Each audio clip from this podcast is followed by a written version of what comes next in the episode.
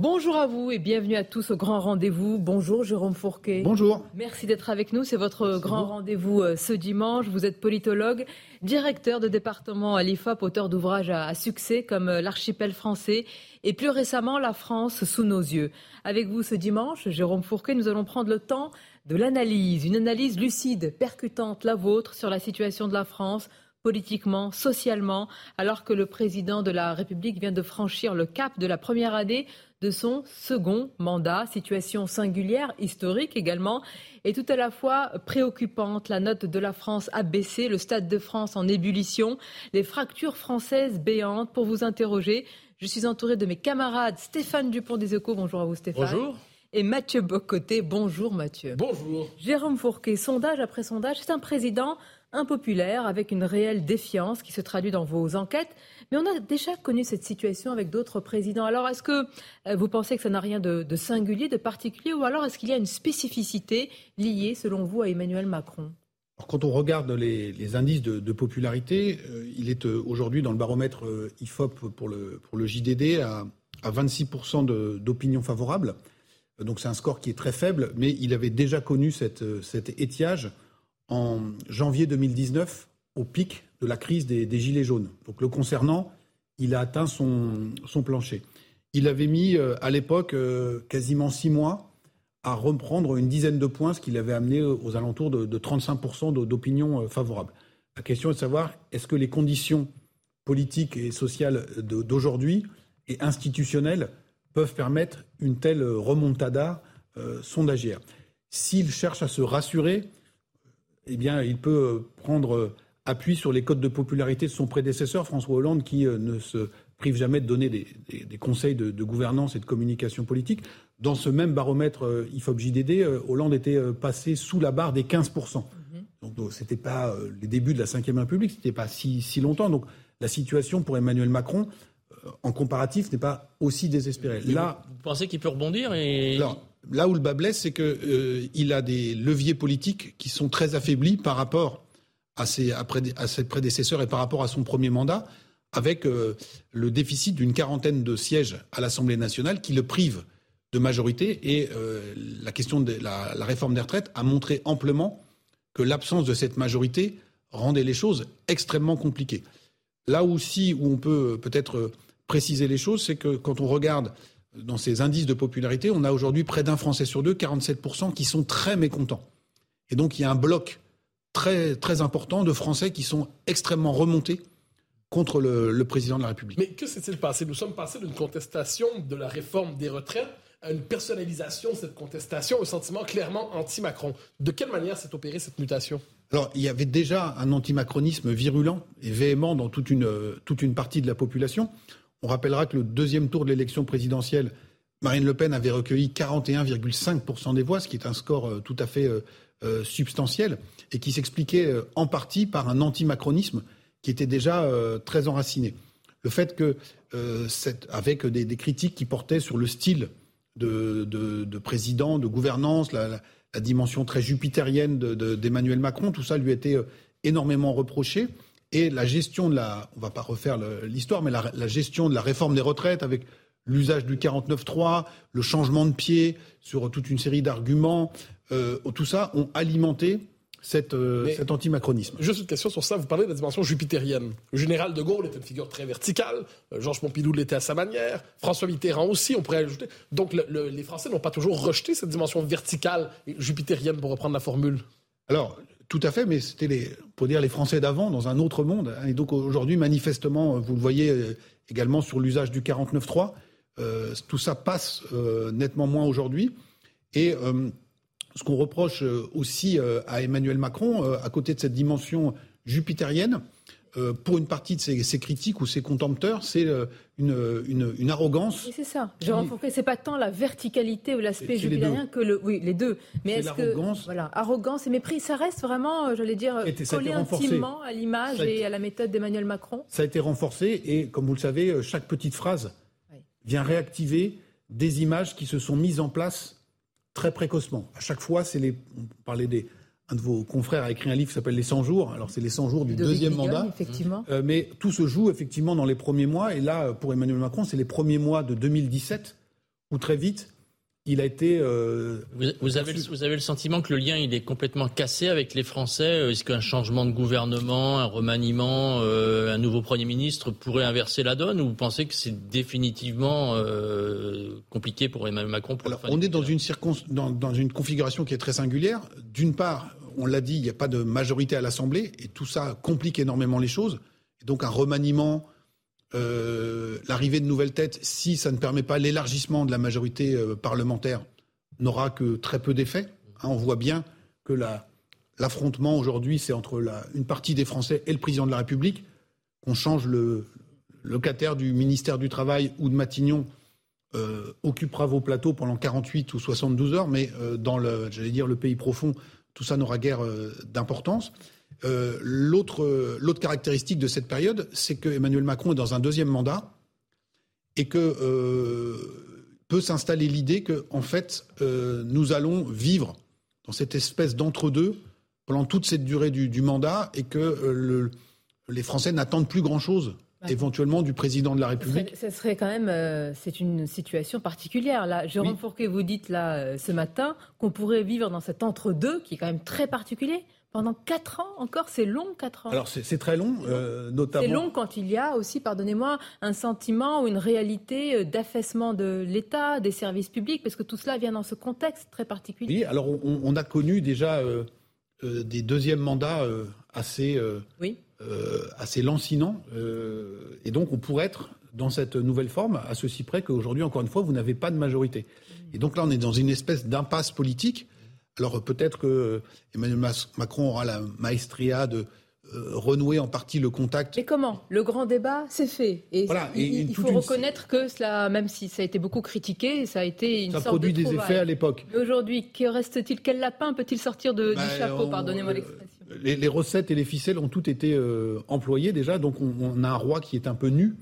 Euh, vous parliez du, du, grand débat, on a sinon bricolage Mm. institutionnelles, les, conventions citoyennes qui ont déjà euh, été utilisées et on voit qu'elles ne sont pas de nature à, modifier euh, significativement la, météo politique et sociale. Donc euh, on, est un peu à court. Là, depuis le début, de, depuis quelques jours, on voit multiplier les déplacements sur le terrain, alors plus ou moins organisés. là, à Dole, il rencontre des Français sur un marché. On a l'impression qu'il veut reprendre, essayer de reprendre la main comme de cette manière-là. Est-ce que ça vous paraît, euh, est-ce que ça vous paraît de nature à inverser la donne ou euh, ça vous paraît vain? Alors, on a encore une fois 47% de Français qui sont très mécontents. Donc ceux-là, ils sont perdus pour la cause, je pense. Donc vous avez un Français sur deux et euh, encore, qui d'ici la fin du quinquennat, je pense, ne changeront pas d'avis. lui s'adresse à ceux qui sont mécontents, mais pas trop, qui pourraient essayer de, regagner à sa cause. Et les, déplacements qu'il multiplie peuvent être à terme porté par une, partie des Français à son crédit en considérant qu'il fait preuve d'une forme de, courage, euh, ce dont il avait déjà fait euh, montre lors de la crise des Gilets jaunes, il n'avait pas euh, hésité à, descendre dans l'arène. Donc pour l'instant, si je puis dire, on est dans une stratégie du gros dos et d'essayer de consolider une base minimale autour de, mais entre un quart et un tiers des Français, c'est pas exactement la même chose. Et il vise déjà à essayer de se constituer cette assise qui lui permettrait de retrouver un peu d'oxygène.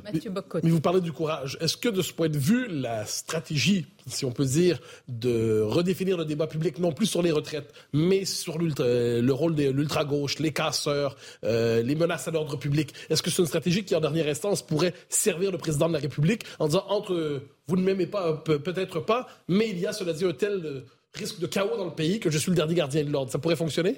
Alors, c'est la, c'est la musique qui a été euh, entonnée euh, en sortie de crise des Gilets jaunes, avec un, certain succès.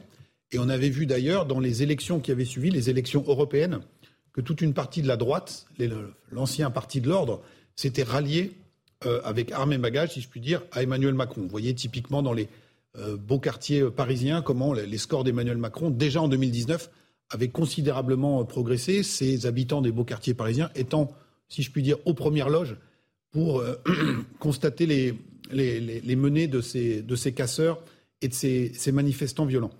Là où les choses euh, sont un peu plus compliquées aujourd'hui pour Emmanuel Macron, c'est que toute une partie de cet électorat, il l'a déjà. Et donc, c'est le premier élément. Le deuxième élément, c'est qu'il euh, est perçu, à tort ou à raison, comme faisant partie du chaos, comme contribuant à tendre les choses. et donc, ce n'est pas évident que la, corde du parti de l'ordre lui soit aujourd'hui. C'est le paradoxe du pompier pyromane. Alors, en partie, et vous avez, selon la formule du politologue Jérôme Jaffré, une Marine Le Pen qui aujourd'hui pourrait capter deux canaux euh, tout à fait euh, porteurs, c'est-à-dire à la fois euh, être le parti de la colère, du ressentiment, du ressentiment social, notamment sur cette réforme des retraites, mais également capter, comme la droite nationale a toujours su le faire, le parti de l'ordre. Ce serait une nouveauté dans ce cas-là, parce que le parti du ressentiment, cela a été le cas pendant longtemps, et le parti de l'ordre. Donc on va analyser cela avec vous. Jérôme Fourquet, marquer une pause, continuer à évoquer Emmanuel Macron, mais aussi vous avez employé l'expression le pays profond. On va en parler de ce pays profond, justement, dans quel état est-il au sortir de cette réforme des retraites Une courte pause et on se retrouve sur Europe 1 et CNews. Une situation politique euh, inédite, une situation sociale euh, préoccupante et un président de la République qui se donne 100 jours. Mais 100 jours pour faire quoi? Nous en parlons avec euh, le politologue Jérôme Fourquet. Je suis entouré toujours de Mathieu Bocoté et Stéphane Dupont. Jérôme Fourquet, vous avez évoqué tout à l'heure le pays profond. Selon vous, quels ressorts justement profonds de la société française ont été activés par le débat sur les retraites? Quelles peurs, peut-être nouvelles, se sont révélées? Alors, ce qui s'est euh, d'abord noué sur la, question des retraites, c'est la question du rapport au travail. C'est ça qui euh, était derrière euh, ce, sujet. Bien évidemment, les Français parlaient de la, réforme des retraites, mais quand on parle retraite, en creux, on parle également travail. Et ce rapport au travail a énormément changé, évolué en l'espace d'une trentaine d'années en France. je vous donne juste deux chiffres qui sont assez parlants. En 1990, quand euh, on interrogeait les Français pour euh, savoir si tel ou tel sujet était très assez peu ou pas du tout important dans leur vie personnelle, 60% des Français considéraient que le travail était très important dans leur vie. On est aujourd'hui à 21% de Français qui considèrent que le travail est très important dans leur vie. La grande majorité, une soixantaine de pourcents, considèrent qu'il est encore assez important.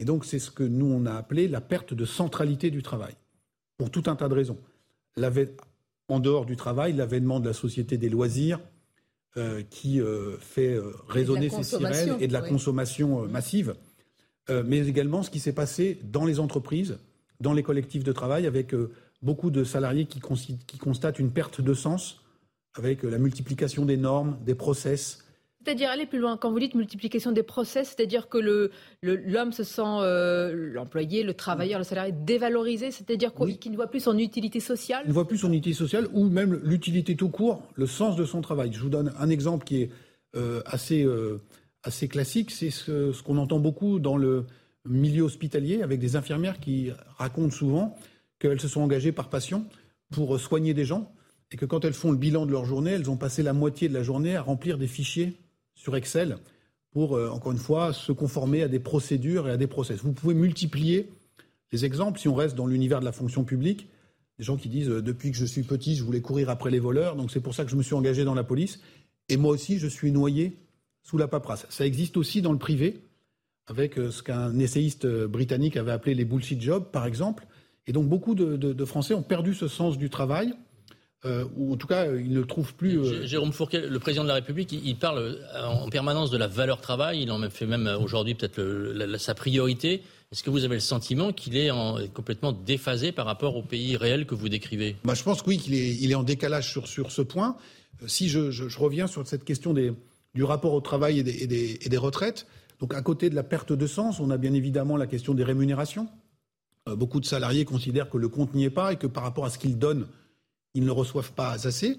Et puis, euh, qu'est-ce qui s'est passé depuis 30 ans également? Bien, c'est que des générations ont vu leurs parents, qui à l'époque, en 1990, considéraient que le travail était très important dans leur vie, se donner quand même beaucoup à leur travail, et puis pour un certain nombre d'entre eux, être remerciés à 55, 56, 57 ans avec euh, les plans de sauvegarde pour l'emploi, les charrettes de, de pré-retraite, et qu'une partie de la population a considéré qu'on ne les prendrait pas à ce jeu-là, et qu'ils donneraient juste ce qu'il faudrait. Et donc la réforme des retraites arrive dans ce cadre-là. Euh, nous avions euh, réalisé en 2021 euh, pour la Fondation Jean Jaurès à l'IFOP une enquête à l'occasion du 40e anniversaire de la victoire de François Mitterrand en 81 et on interrogeait les Français rétrospectivement sur ce qui avait été pour eux les plus grandes décisions de François Mitterrand. On aidait un peu ces Français en fournissant une liste qui récapitulait un peu les, grandes décisions présidentielles de l'époque. Et ce qui arrivait en tête, c'était la, semaine, c'était la cinquième semaine de congé payé, à quasi égalité avec la retraite à 60 ans l'abolition de la peine de mort, qui est souvent citée sur ces plateaux comme étant la grande réforme mitterrandienne, n'arrivait que assez loin derrière. Et si vous regardez plus précisément ce qu'était la réponse des ouvriers et des employés, l'écart entre l'abolition de la peine de mort et la retraite était tout à fait substantiel. Et donc, quand Emmanuel Macron a annoncé pendant sa campagne présidentielle vouloir reporter l'âge de la retraite à 65 ans, ça a été perçu par beaucoup de Français, notamment dans ce fameux pays profond, comme étant juste la fermeture d'une parenthèse qui avait été ouverte en 81.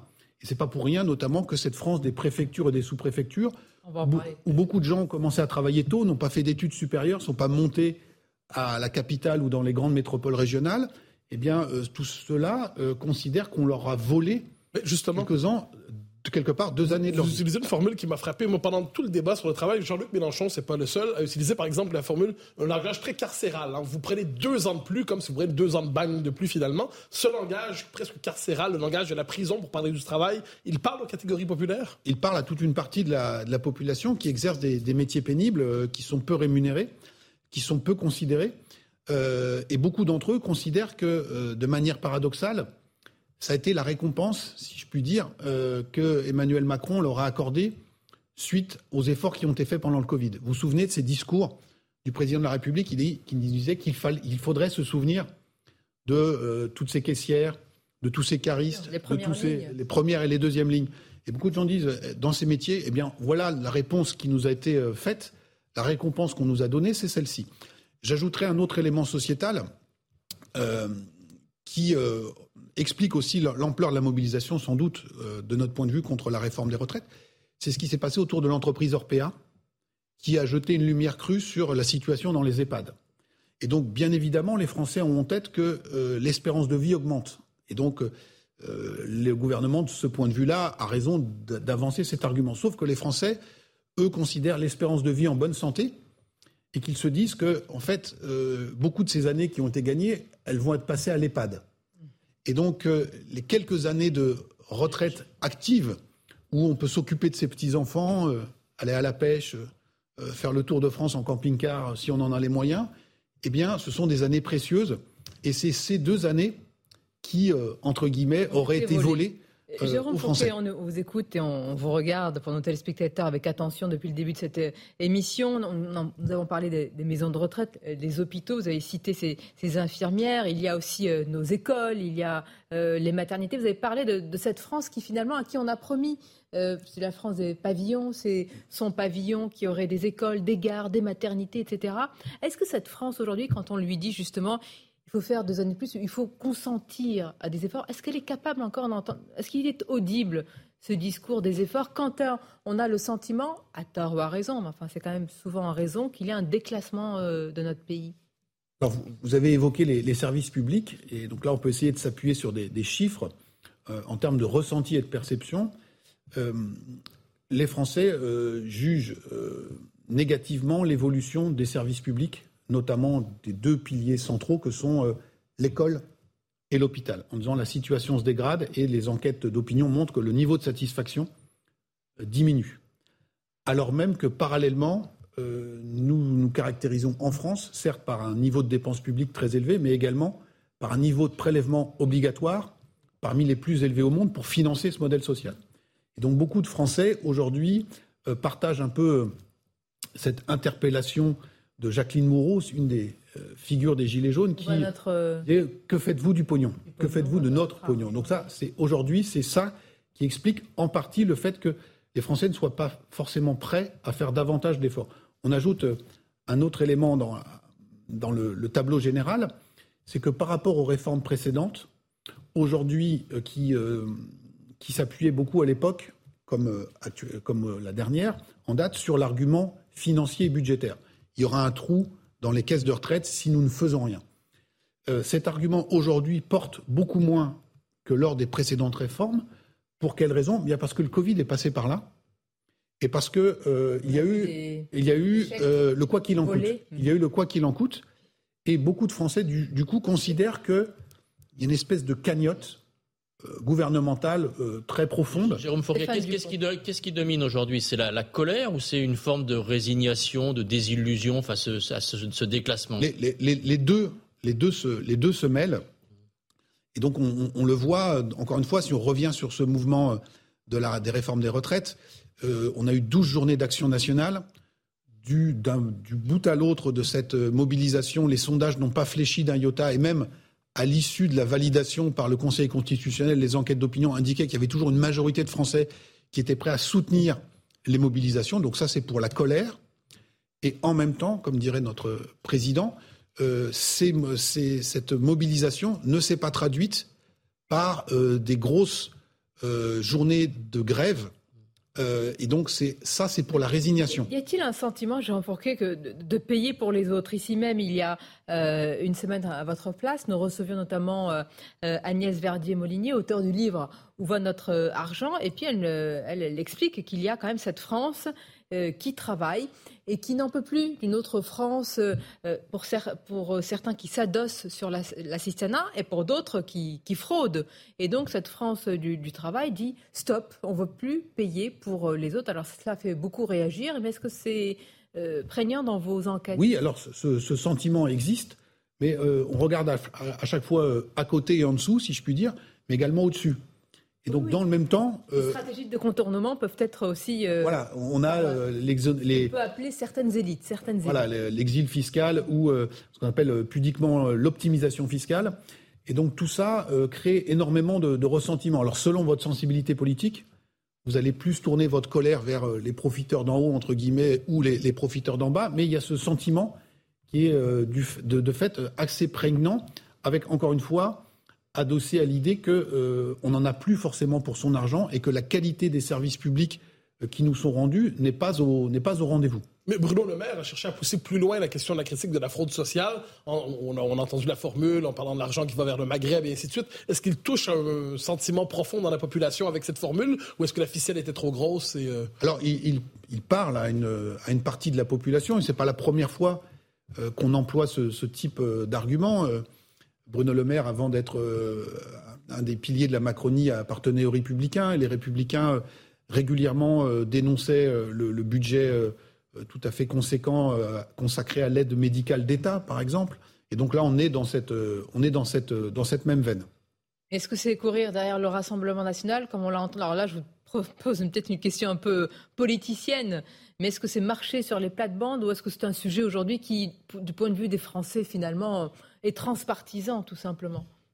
Alors, encore une fois, il, touche, euh, il résonne dans toute une partie de la population. La question du, bénéfice est une autre question, c'est de savoir qui est en capacité d'apporter des réponses. Parce que poser un diagnostic, c'est déjà le, début de la, on va en parler. de, la réponse. Mais si on est dans l'incantation et si, encore une fois, ces thèmes euh, nous animent et nous occupent depuis 25 ou 30 ans, c'est qu'ils n'ont pas été réglés, comme dirait la palisse. Et donc, du coup, euh, au, bout du bout, c'est sans doute euh, du carburant supplémentaire pour Marine Le Pen. C'est-à-dire si on décide sur ce sujet-là, comme sur celui de la sécurité, nous en parlerons peut-être tout à l'heure, euh, de faire des déclarations assez martiales, encore faut-il que derrière ces décisions martiales, des résultats soient présentés aux Français. Sinon, vous ne, faites que, vous ne faites que renforcer le sentiment d'impuissance publique qui est euh, le carburant euh, historique du Rassemblement national. Volet sécuritaire, euh, vous l'avez dit, et aussi l'immigration avec un, projet de loi reporté. Alors faut-il y voir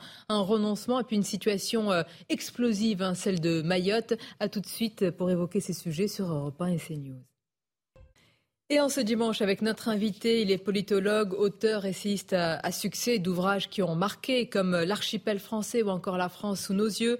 Jérôme Fourquet, nous avons évoqué le sujet des retraites, des écoles, des, hôpitaux. il y a évidemment le sujet brûlant, mais depuis tant d'années, de l'immigration. Le projet de loi sur l'immigration a été repoussé, avec cette phrase assez particulière de la Première ministre, Elisabeth Borne a expliqué que faute de majorité, il n'y avait pas de consensus sur le sujet. Pas de consensus, certes, dans la classe politique, mais dans les sondages, dans les enquêtes, en tout cas chez les Français, il y a un consensus sur ce sujet en réalité. Oui, alors là, on voit que de la même manière que sur les retraites, euh, depuis longtemps, les Français n'ont pas varié d'opinion. Ils étaient opposés au recul de l'âge de départ, de la même manière, et à peu près dans les mêmes proportions, aux alentours des deux tiers. Nos concitoyens considèrent qu'il y a trop d'immigrés ou trop d'étrangers en France, et ceci depuis au moins 15 ou 20 ans dans les enquêtes euh, d'opinion. Donc ça, c'est une espèce de donnée. Toute la question est de savoir si ce sujet devient, est placé en tête des priorités, ou si, euh, par exemple, les fins de mois difficiles, la question de l'inflation, euh, est celle qui préoccupe les Français. Mais quand on les interroge spécifiquement sur ce thème, le, constat est là. Hein. Donc, euh, pour, bien me faire comprendre, euh, ce, constat n'a pas évolué. Néanmoins, ce n'est pas forcément la priorité quotidienne d'une majorité de nos concitoyens. Euh, à Mayotte, c'est une situation pré-insurrectionnelle. C'est ce qu'a dénoncé d'ailleurs la députée de Mayotte, Estelle Youssoufa. Est-ce que cette situation, est-ce qu'elle fait peur, je veux dire, l'ensemble des, Français, à la métropole également. Certains y voient un, prélude, alors c'est peut-être exagéré de le dire ainsi, hein, je dis certains, ce sont des mots de certains opposants, euh, qui pourraient se passer dans d'autres territoires en, France. Alors, c'est Mayotte, c'est une situation, on le sait, très très particulière, avec euh, l'appartenance à cet euh, archipel des, Comores, avec une proximité géographique avec des, des, pays, des îles à très faible niveau de vie, et donc il y a un effet d'appel d'air, notamment depuis que Mayotte a reçu le statut de département français qui fait que euh, très concrètement le RSA peut être, euh, peut être versé. et donc je ne pense pas que ce soit extrapolable à ce qui se passe en métropole. Une fois qu'on a dit ça, il y a quand même un certain nombre d'ingrédients qui sont poussés à leur paroxysme en termes d'immigration, en termes d'insécurité et encore une fois en termes d'impuissance publique. Les chiffres parlent d'eux-mêmes.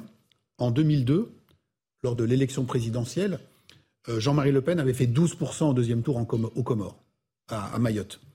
Et en 2022, sa fille a fait 59%. est passé de 12% à 59% en 20 ans aux Comores, à, Mayotte. Hein, donc on voit les effets de l'immigration. Quand je dis que cette situation n'est pas extrapolable à ce qui se passe en métropole. Est-ce que vous n'avez pas l'impression que c'est Mayotte et le fait que Elisabeth Borne cette semaine dise qu'il renonce ou qu'il reporte euh, temporairement le, projet de loi sur l'immigration, est-ce que vous n'avez pas l'impression que pour les Français, il y a une forme de, renoncement, on a l'impression qu'on en parle de l'immigration et qu'il ne se passe rien? Ben, Est-ce que c'est perçu, comme ça? Ben, Encore une fois, qu'il y a une forme d'impuissance publique. Hein. Vous voyez que euh, avec tambour et trompette, euh, on annonce qu'il va y avoir une grande opération, ce qu'on appelle dans le langage maorais de décasage. Hein, mm. on, va, raser les, bidonvilles. Et puis le, tribunal administratif euh, émet des bémols, euh, euh, bride la, velléité du, préfet. Ça, c'est pour la situation à, Mayotte. Et comme vous le disiez, au plan national, on annonçait, en termes de séquence politique, après les retraites, une, réforme de l'immigration. Et, Mme Borne nous explique qu'il n'y a pas de majorité pour le faire, pas de majorité à l'Assemblée, et je pense aussi, plus grave pour eux, pas de majorité au sein au sein de la République en marche. Voilà, ça c'est important. Il y a deux tendances. C'est une majorité, qui, enfin une majorité relative qui est aussi fracturée euh, à l'intérieur. Tout à fait, sur ces sujets-là. Mais justement, avec ce, euh, je reviens sur cette question qui me semble essentielle. Entre d'un côté l'existence d'une majorité dans le pays que vous avez évoqué, l'absence de majorité, sinon dans la classe politique, à tout le moins dans la, majorité, la, la Macronie. Euh, est-ce que cette espèce de, majorité contraire, c'est-à-dire le pays veut quelque chose, la classe politique veut autre chose, est-ce que ça ne participe pas au sentiment d'impuissance que vous évoquez, Bien et peut-être même d'aliénation d'une partie de la population? Bien sûr. Bien sûr, on est, on est dans cette, dans cette réalité-là et le télescopage de la situation très particulière à Mayotte et l'ajournement de la, la, loi immigration euh, vient renforcer cette, euh, cette idée d'impuissance et d'incapacité à juguler un phénomène qui euh, a des effets profonds sur la, réalité de notre pays. Est-ce que les thèmes sont nombreux comme ceux-là Parce que sur l'immigration, on dit il y a une majorité dans le pays, pas nécessairement chez les élites, mais est-ce qu'il y a d'autres thèmes sur lesquels il y a une nette fracture entre la majorité profonde du pays et le discours dominant dans la classe politique ah, on, le, voit également sur la question de la sécurité, avec euh, là aussi, depuis au moins une quinzaine d'années, toutes les enquêtes euh, qui convergent pour indiquer que 70 euh, à 80, voire parfois davantage de Français considèrent que les peines infligées par les tribunaux ne sont pas assez sévères. Alors tous nos compatriotes ne sont pas experts en matière pénale, mais ils considèrent, en termes de perception, que les choses ne sont pas assez sévères. Là où la situation, le diagnostic s'aggrave encore, c'est que encore faut-il qu'ensuite ces peines soient, euh, appliquées. donc il y a une demande de sévérité qui est euh, très très importante dans le, pays. Et on a un président de la République qui euh, avait cru réaliser un véritable coup médiatique en nommant Place Vendôme Monsieur Dupont-Moretti, qui est un avocat pénaliste et qui avait gagné le surnom d'acquittateur lors de ces. Donc il était en décalage assez profond avec les attentes du pays en matière de justice. Ce que vous nous décrivez, Jérôme Fourquet, c'est une déconnexion croissante entre les élites, la classe dirigeante et le, et le pays profond. Alors, sur ces sujets-là, sur d'autres sujets, il y a sans doute des, des, convergences qui peuvent être, qui peuvent être plus, plus importantes. Mais effectivement, comme vous m'ameniez vous sur ces, sur ces terrains-là, et c'est pas nouveau, euh, on a ce, on a, ce fossé. Ça, ça, ça, ça s'accroît. Et que reste-t-il d'ailleurs? Parce que nous sommes, euh, il y a des citoyens consommateurs, et puis euh, nous avons connu des structures dans nos sociétés, dans notre pays, et le catholicisme, le communisme, le, le, bah, enfin, je veux dire le patriotisme, le gaullisme. Quand, quand, tout cela s'écroule, en tous les cas, se, se délite, à quoi se raccroche encore ce citoyen, euh, je dis consommateur, parce que nous sommes dans une période d'inflation, il ne faut pas oublier que c'est aussi l'un des sujets majeurs. Oui, bien sûr. Alors, euh, bah, c'est tout le, tous les, sujets que j'ai essayé de traiter dans le livre L'archipel français. Donc voilà, ces, ces, piliers qui étaient euh, unificateurs et qui, étaient assez structurants.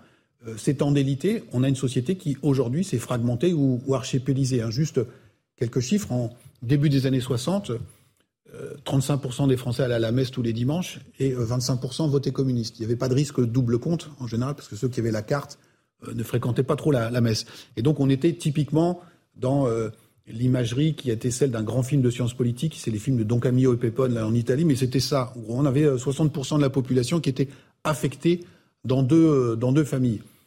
Aujourd'hui, il doit y avoir à peu près 4% de Français qui vont à la messe tous les dimanches et Fabien Roussel a fait 2,5% à l'élection présidentielle. Donc ça s'est effondré.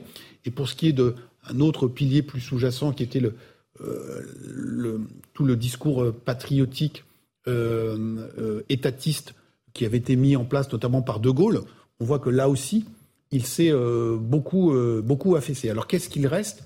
Eh bien, effectivement, on est dans une société de consommation où le citoyen est en grande partie d'abord un consommateur, et c'est pour ça que la question du pouvoir d'achat est aussi sensible politiquement. Pourquoi est-elle sensible politiquement? Parce que si on fait une étymologie de bas étage, le pouvoir d'achat, c'est pouvoir acheter.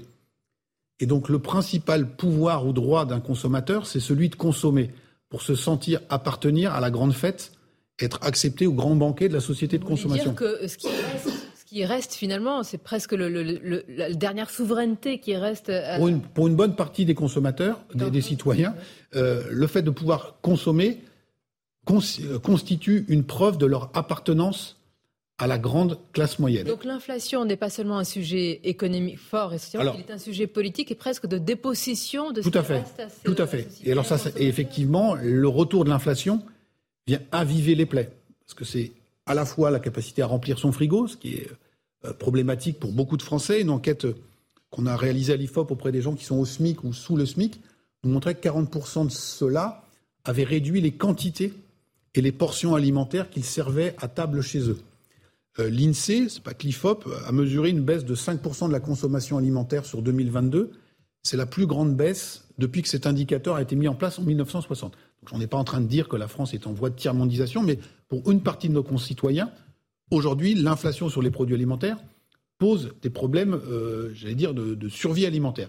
Mais pour l'écrasante majorité de nos concitoyens, c'est pas ça qui se joue, c'est ce sentiment de ne plus pouvoir cocher les cases qui me font me sentir appartenir à la société telle qu'elle est définie et telle qu'on la voit sur vos écrans, qu'on la voit sur les réseaux sociaux. Tout le monde se met en, se met en scène pendant ses vacances, euh, au bord de, son, de sa terrasse, etc., etc. Et donc tout ça façonne en profondeur les, les imaginaires. Important, ben, vous nous faites le portrait du citoyen consommateur. Mais est-ce que l'existence des partis dits populistes LFI d'un côté, le RN de l'autre, de force d'émergence politique, le récit Zemmour à la fin 2021. Est-ce que tout ça, ça ne participe pas d'un désir de politique qui se joue à gauche comme à droite aussi? Donc une forme d'insatisfaction du citoyen consommateur qui veut être autre chose? Alors, il y a cette dimension consumériste et hédoniste qui est, qui est très forte euh, en France. On a parlé des retraites, le, temps pour soi.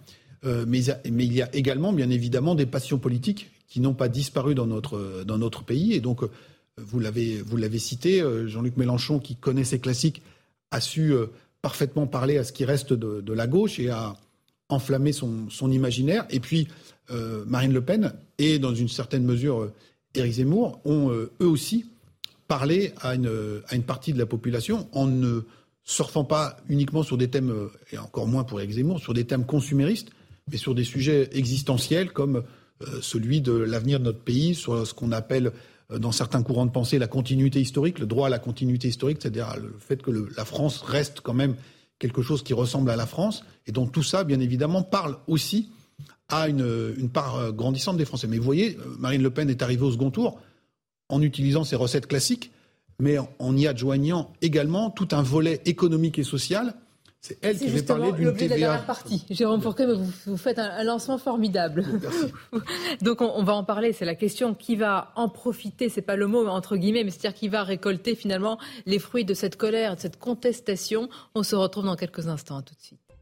100 jours, 100 jours, mais 100 jours pour quoi faire alors que la natte de la France vient d'être euh, abaissée, que le Stade de France, on l'a vu, était en ébullition, que les fractures françaises sont béantes, mais reconnaissons que cela ne date pas d'Emmanuel Macron. Et la question qui nous vient à l'esprit, Jérôme Fourquet, et maintenant On est vraiment, comme on dit, c'est l'expression consacrée à la croisée des chemins, où chacun espère capter les voix de ses citoyens, électeurs en colère.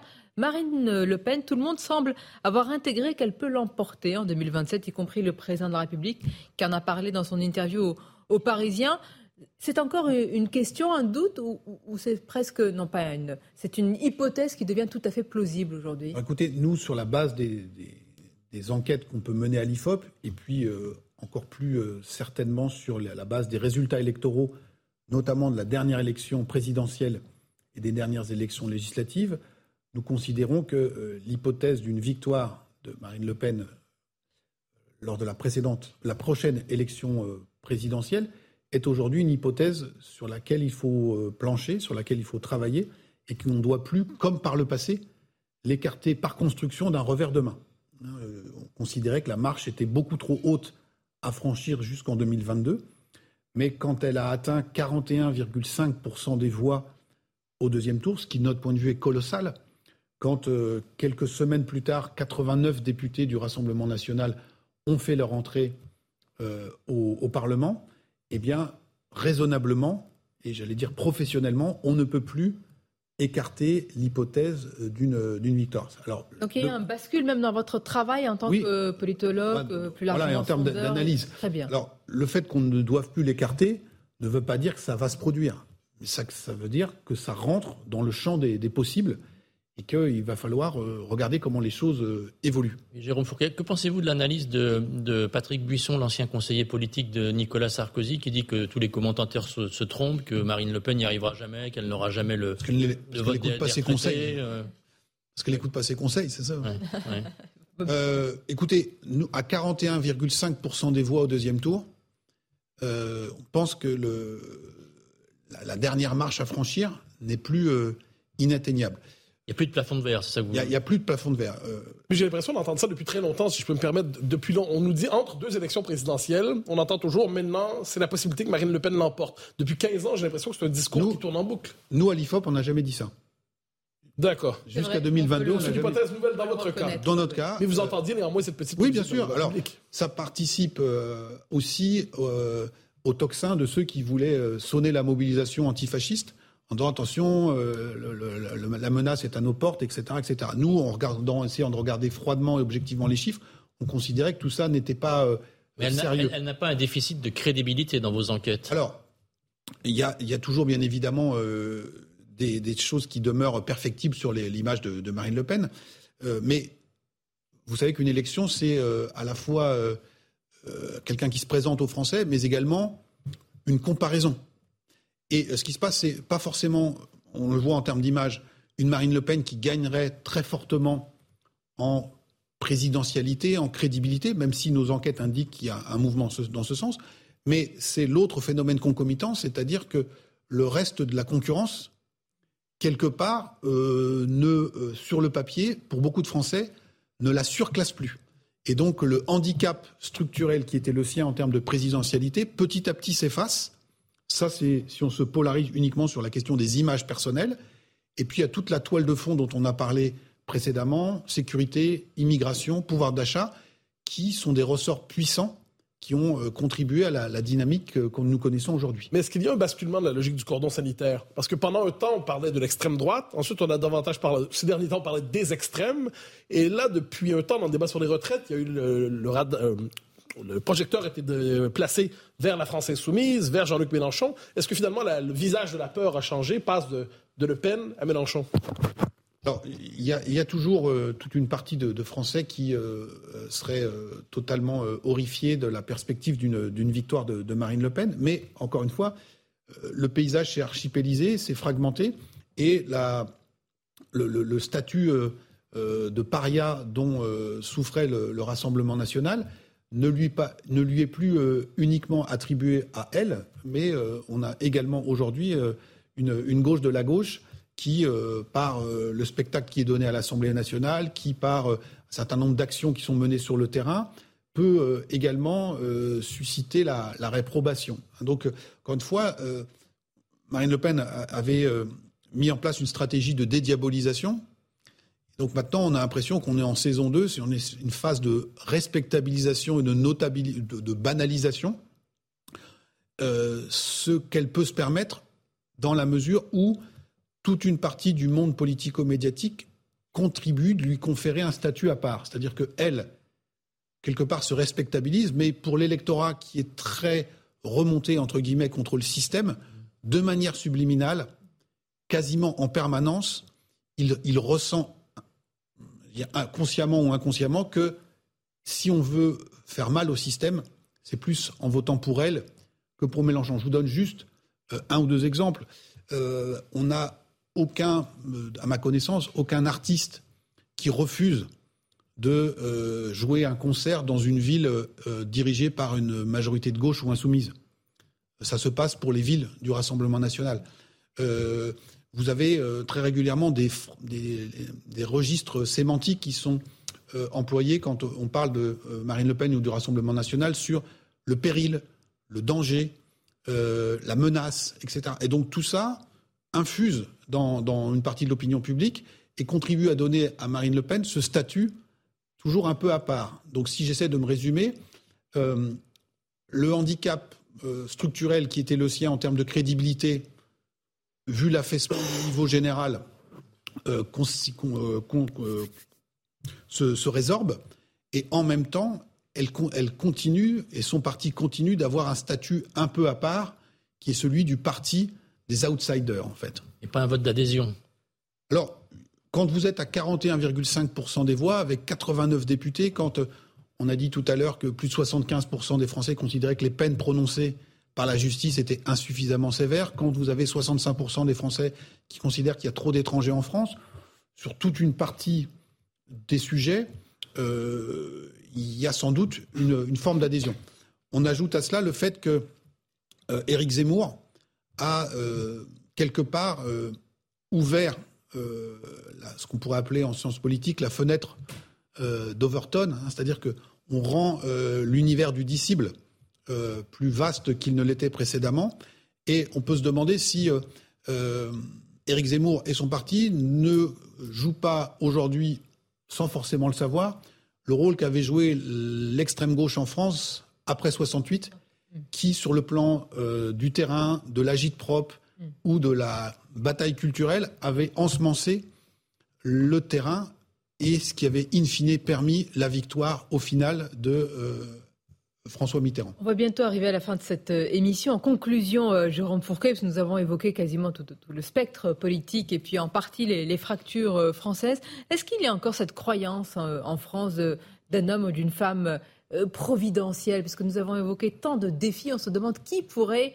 euh, les, relever, je veux dire, à, la hauteur justement de, ces, défis. Est-ce qu'il y a encore euh, cette, croyance, cette petite musique qu'on avait autrefois? La nature de nos institutions, le, suffrage universel direct pour l'élection du président de la République, notre histoire profonde, tout ça fabrique cette, croyance. Néanmoins, l'histoire des 30 ou 40 dernières années les alternances politiques euh, répétées, gauche et droite, droite et gauche, puis gauche et de droite, euh, ont sans doute douché une partie de la population. Et vous voyez que hors scrutin présidentiel, nous avons un phénomène tendanciel qui est celui de la hausse de l'abstention, 53% aux dernières élections euh, législatives, avec une partie de la, de la population qui considère que les choses ne se jouent plus ici. Merci. Merci à vous. Pour qu'elle ne se joue plus ici. En tous les cas, ici sur ce plateau, nous avons eu votre analyse ce dimanche. Merci encore à vous. Merci à Mathieu Bocoté et Stéphane Dumont. Dupont. On vous souhaite un très bon dimanche sur nos antennes communes et à très bientôt.